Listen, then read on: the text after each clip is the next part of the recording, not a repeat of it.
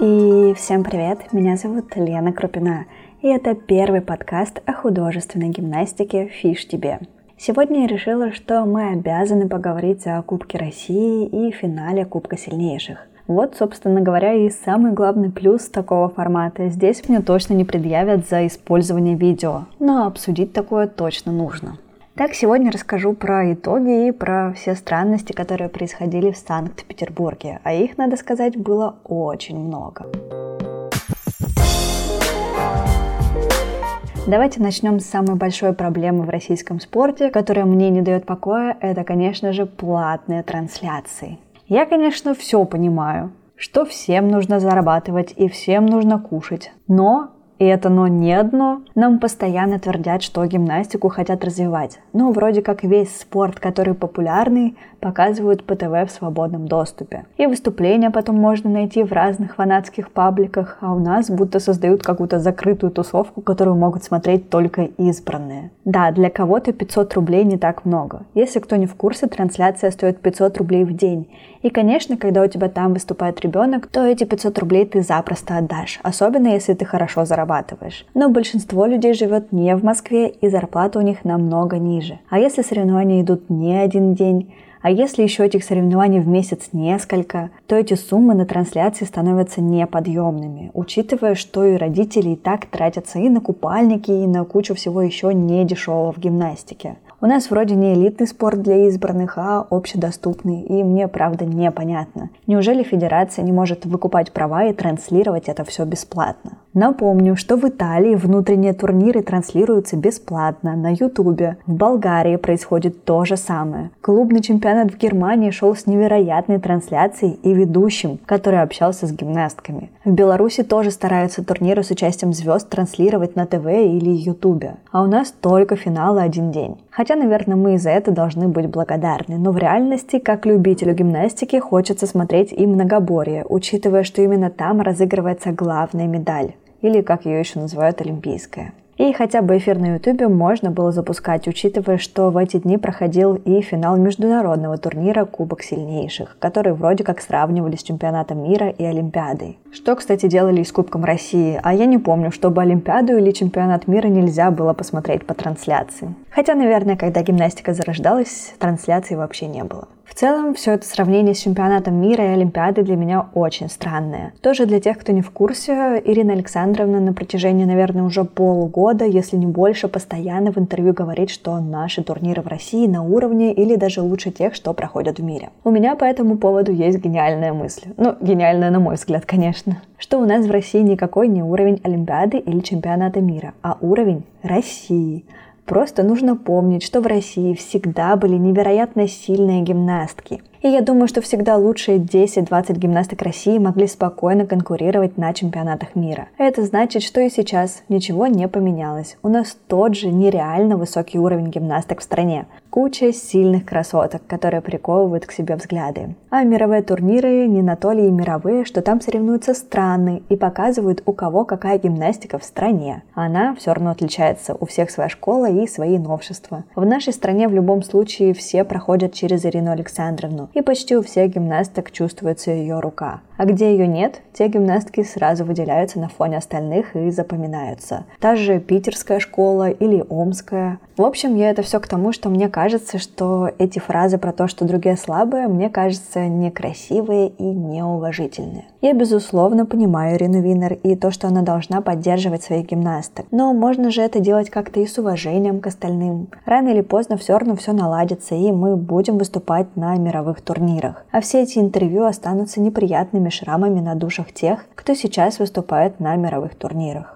А учитывая, что наш вид спорта субъективный, то это может сказаться и на судействе наших гимнасток в дальнейшем. Как мы обсуждали с Евгенией Цыбайкиной в одном из видео на канале про артистизм, что личное восприятие судей гимнасток немаловажно, и оно действительно влияет на оценку. Фуф, надо немного отвлечься и поговорить о хорошем.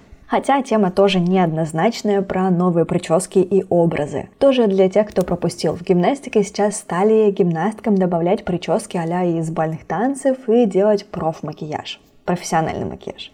Кто-то говорит, что макияж старит, а прически из бальных танцев несут зря. Я здесь, наверное, придерживаюсь не такого популярного мнения. Мне нравится, когда так совершенствуют наш спорт. Прически смотрятся красиво и привлекательно. Конечно, какие-то нравятся больше, какие-то меньше, но думаю, для зрителей обычных это интересно. А макияж? Все-таки стоит не забывать, что ковер это как сцена, и здесь нужен всегда яркий макияж, и он чуть гиперболизированный. Помню, когда я приходила с соревнований вся накрашенная, мне дома говорили, что накрашена как э, девушка легкого поведения. Конечно, в шутку, но это действительно есть такая странная ассоциация, что когда маленькая девочка с яркими глазами и яркой помадой, то она как маленькая взрослая женщина. Но это же только соревнования и по факту как сцена. И я лично здесь вижу только плюсы. Во-первых, я думаю, большинство девочек любят краситься. Я, по крайней мере, очень люблю, хоть в обычной жизни это почти не делаю. Но примерять на себя разные образы и смотреть, как твой взгляд меняется в зависимости от цвета теней и длины стрелок, это интересно. Так девочки научатся пользоваться косметикой. И, кстати, тоже я замечала, что как раз гимнастки реже всего красятся в обычной жизни, потому что этого, видимо, хватает на соревнованиях. А значит, у них и личико не затаскивается косметика. Опять же, еще один плюс. Еще один плюс – красивые фоточки. Но сложно же не согласиться, что косметика делает тебя более эффектной.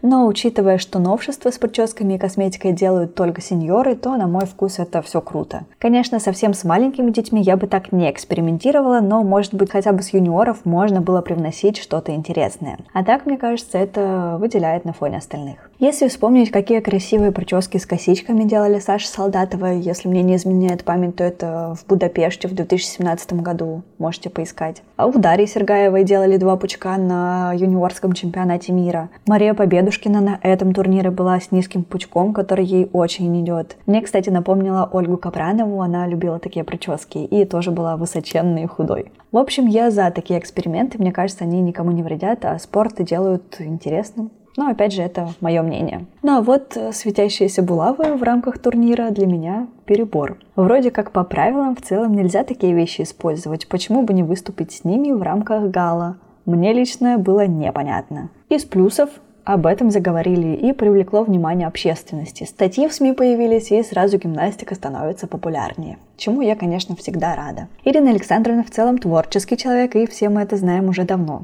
Но как-то такими вещами, мне кажется, мы в целом обесцениваем сами правила и показываем, что мы можем творить, что хотим, хотя это вроде не матчевая встреча, а один из самых крупных турниров в году. Но булавы бесспорно смотрятся на ковре красиво. Вот, правда, от элементов отвлекают. Это факт.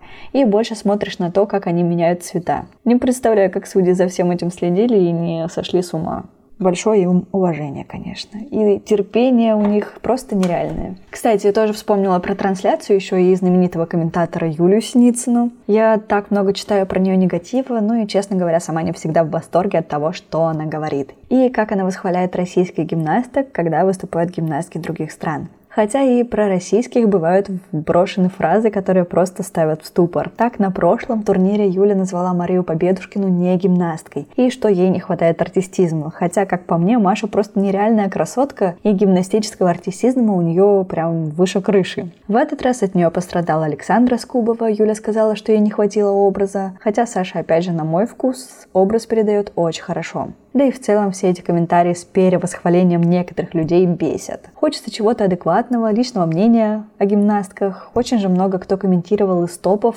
э, хорошо. Та же Саша Солдатова или Рита Мамун вообще просто прекрасно комментирует. Из групповичек тоже есть люди, которые говорят по делу и без переборов или без вот этих перехвалений. Хотя, возможно, здесь как раз суть, что заказчикам нужно, чтобы вот так обожествляли тренеров и Россию. Чтобы все так думали. Также работает пропаганда. Если сто раз сказать одно и то же, еще и по телеку, то люди точно будут думать, что они это сами придумали. В общем, я здесь тоже не в восторге, хочу вот эти фразы слышать. Ты никто, и звать тебя никак, все трудяги. У этой это хорошо, у этой это, а здесь это плохо, а здесь это. И причем про всех, и российских, и зарубежных. В общем, я жду. Рано или поздно все же должно стать хорошо, я надеюсь. Результаты с оценками, кстати, по турниру есть в телеграм-канале, группе ВК, Фейсбуке и Яндекс.Дзене. Но давайте поговорим о гимнастках, ну и про финал ленты тоже. Для начала результаты. Я так зла на все это.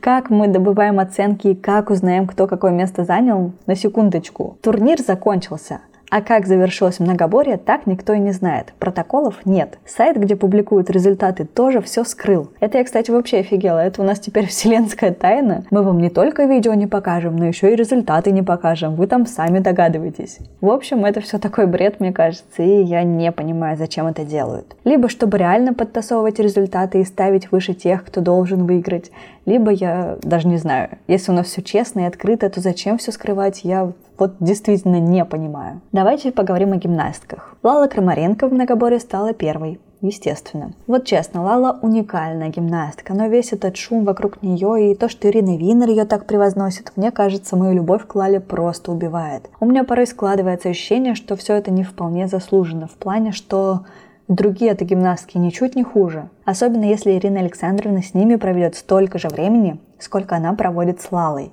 Никто не спорит, что Лала уникальная, но она же не совершенство для гимнастики, и это нельзя отрицать. И та же Маша Победушкина, Анастасия Гузенкова, да даже Мария Борисова с Аней Поповой на ковре смотрятся ничуть не хуже. Хотя, наверное, тоже всегда так было, что Ирина Винер выбирала любимчиков и продвигала их, говоря, что они лучшие. Так, наверное, и с Ириной Чащиной было, когда ее задвигали и засуживали. Но сейчас время изменилось, и в век цифровой свободы у меня, несмотря на то, что я действительно считаю Лалу уникальной, любовь к ней не случается. И я думаю, как раз из-за того, что ее чрезмерно превозносят. Ну и важное дополнение для тех, кто захочет меня пообсуждать между собой. Я Лалу не ненавижу. А то меня бесит этот прикол, что если про кого-то скажу, что я не фанатею, то все сразу считают, что мне эта гимнастка не нравится, или я ее ненавижу, или я ее обсираю. Но вот это реально совсем не так. И я думаю, что если Россию допустят, то, видимо, Лала первый номер, кто туда поедет. С каждым днем я все меньше верю, что Дина с Ариной будут выступать еще и чувствует мое сердце. В декабре или январе мы услышим о них признание, что они уже завершили карьеру. Мария Борисова стала второй в многоборье, а вот эта девочка настоящая любовь, моя.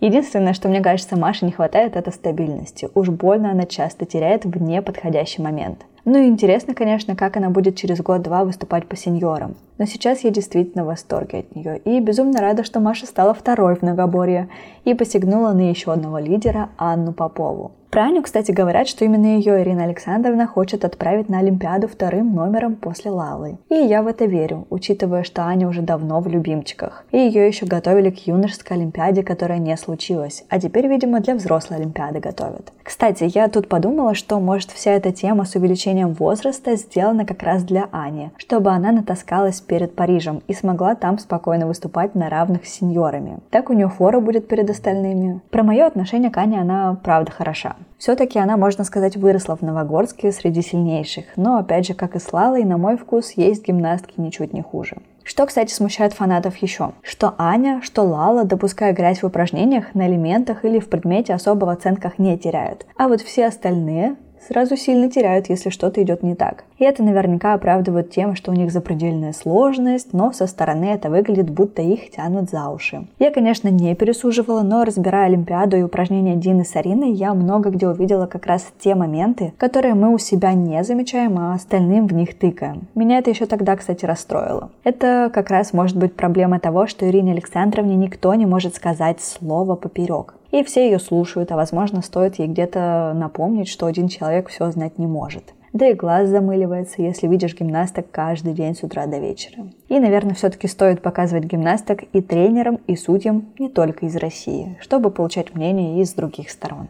Алина Протасова тоже замечательная. Для меня, конечно, все еще юниорка. Тоже интересно, что по юниорам она чаще всего была лидером, а перейдя на сеньоры, пока играет в догоняющую. Майя Колобовникова интересная гимнастка. В целом очень люблю Омскую школу еще с тех времен, когда сама занималась. Мы всегда на них смотрели с восхищением. Анастасия Гузенкова очень хороша, но чего-то ей прям не хватает. Даже не знаю чего. Может, чистоты в предмете, либо стабильности. Может, возраст уже не для правил России. Карина Киреева очень манерная, в хорошем смысле слова. Нравится, как играет лицом и телом в упражнениях. Алина Перфильева, ну, уже неоднократно говорила, что очень нравится. Она прям интересная, эмоциональная и показывает, кстати, взрослую гимнастику. Мария Победушкина на данный момент, мне кажется, вообще эталон художественной гимнастики. Высокая, стройная, красивая, фамилия говорящая. Но вот пока как-то далеко от пьедестала. По Диане Симошиной еще очень скучала, вот правда так и непонятно, где она пропадала. Можно предположить, что лечила травмы, и сейчас у нее восстановительный процесс,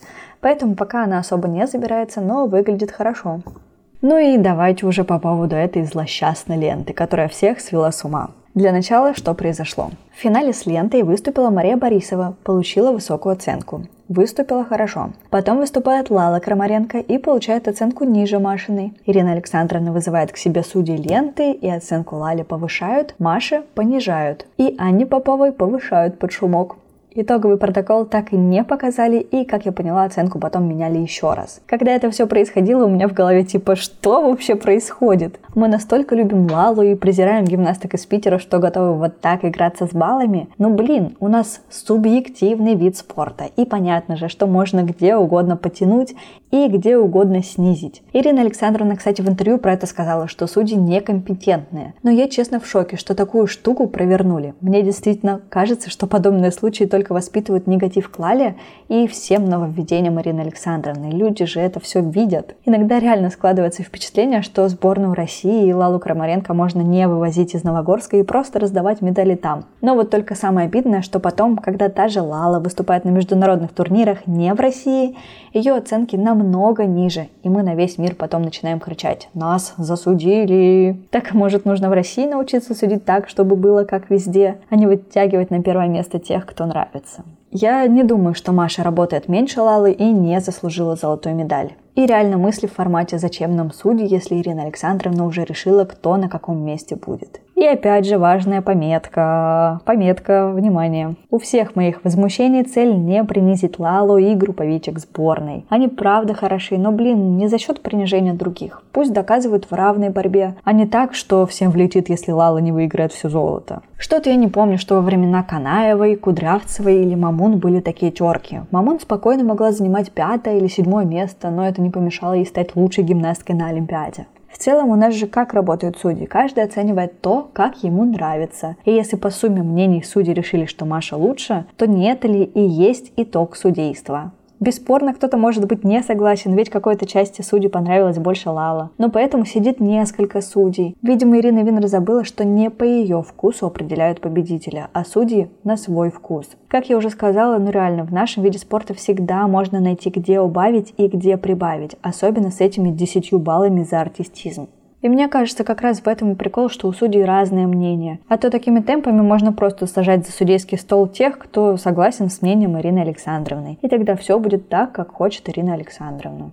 В общем, я огорчена. Ну и в целом соревнования, конечно, классные. Куча красивых гимнасток, трансляция хотя бы в финальный день Гимнастки, живущие в Питере, смогли посмотреть такой большой турнир. Выступили гимнастки Беларуси, на которых всем все равно. Они там между собой посоревновались на Кубке сильнейших. Победителей мы определяем на вкус главного тренера, говорим «судите правильно» и меняем оценки. Никакой информатизации и кто какое место занял. Кстати, до сих пор ничего этого нет. Все добываешь через людей, кто в зале и по обрывкам видео. Я, кстати, итоговую таблицу по многоборью писала по трем видео, которые выложила Федерация. И там в доли секунды иногда можно было увидеть чьи-то оценки. Короче, потрясающий у нас спорт и уровень точно Олимпиады и чемпионата мира. Это, если что, сарказм. На мировых турнирах онлайн оценки есть, да и посмотреть можно многоборье спокойно. Или хотя бы с VPN. А я раньше на VPN жаловалась. Хотя, наверное, в последнее время финалы многоборья чемпионата мира всегда можно смотреть без VPN. В общем, второй выпуск подкаста получился не больно веселым, хотя я старалась. Ну, вот такой мир, не веселый нынче. Если у вас есть свои истории о гимнастике или, может быть, Кубке России, то присылайте, я в следующем выпуске поговорю и почитаю ваши письма. Еще, может быть, пообсуждаем это. Почта, если что, есть в описании, называется fishtb.lk.sobaka.yandex.ru Ну и спасибо, что провели со мной время. Помните, что я вас всех очень сильно люблю. Нам есть о чем поговорить. И услышимся в следующем подкасте.